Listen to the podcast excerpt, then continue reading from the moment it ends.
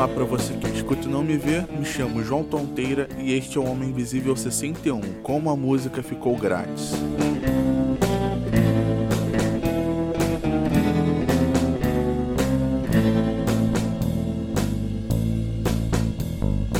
Como a música ficou grátis é o nome de um livro que foi escrito por Stephen Witt e que conta a história da criação da extensão MP3 e como isso, junto com a evolução da tecnologia, acabou com um mercado de bilhões de dólares que era o de vendas de CDs no mundo todo, mas com mais impacto nos Estados Unidos.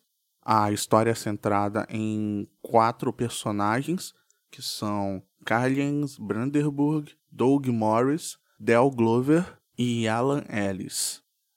Brandenburg, que é um cientista alemão, ele depois de muito esforço, de mais de uma década, junto com sua equipe, conseguiu criar um programa que fosse possível comprimir a música em WAV que vinha do CD para MP3 com qualidade. E junto com isso foram criados outros softwares, como um player para MP3 e outro software que servia para ripar a música com o CD.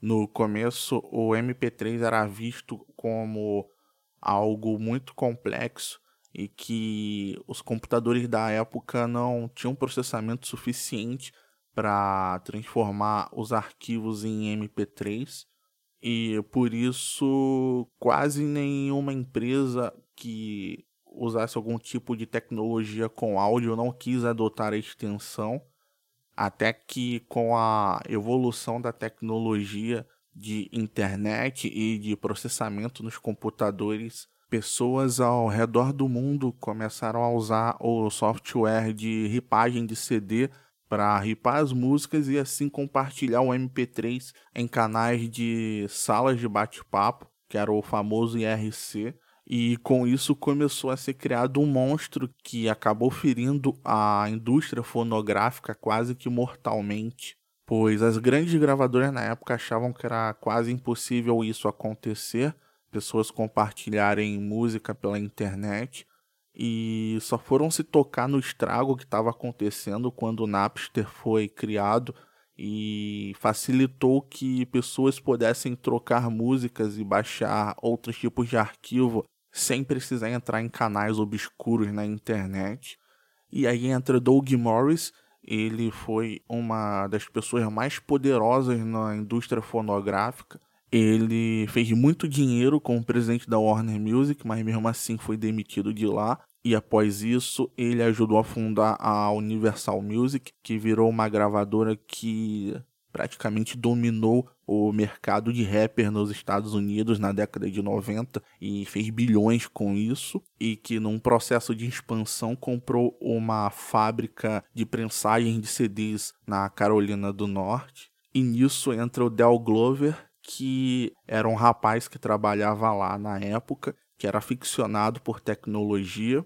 Ele, no meado da década de 90, tinha um computador em casa tinha internet e era um frequentador do IRC e com isso entrou num grupo que era próprio de vazar CDs antes dos lançamentos. E com ele trabalhando na fábrica de prensagem, ele virou um dos maiores fornecedores de músicas vazadas da internet nessa época. E com isso entra Alan Ellis, ele criou um site de torrents só dedicados à música, que foi um dos maiores repositórios da internet. E essas quatro pessoas, junto com o Napster e outros programas de torrents que foram criados com o tempo, meio que se interligam nesse livro. E para quem tem interesse sobre o mundo da música e essas coisas, é uma leitura boa demais. Ainda mais por se falar de algo que praticamente matou a indústria da música no fim da década de 90 e começo da década de 2000.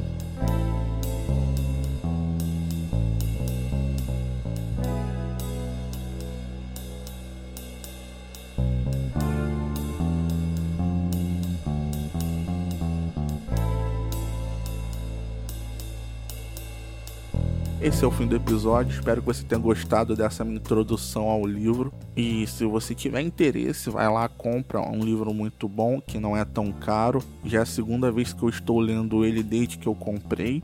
E para você entrar em contato com o Homem Invisível, no Twitter e Instagram é @castinvisível. Você escuta os episódios em megafono.host barra podcast barra Homem Invisível no agregador de sua preferência e no Spotify. Que você tenha uma ótima semana e um abraço.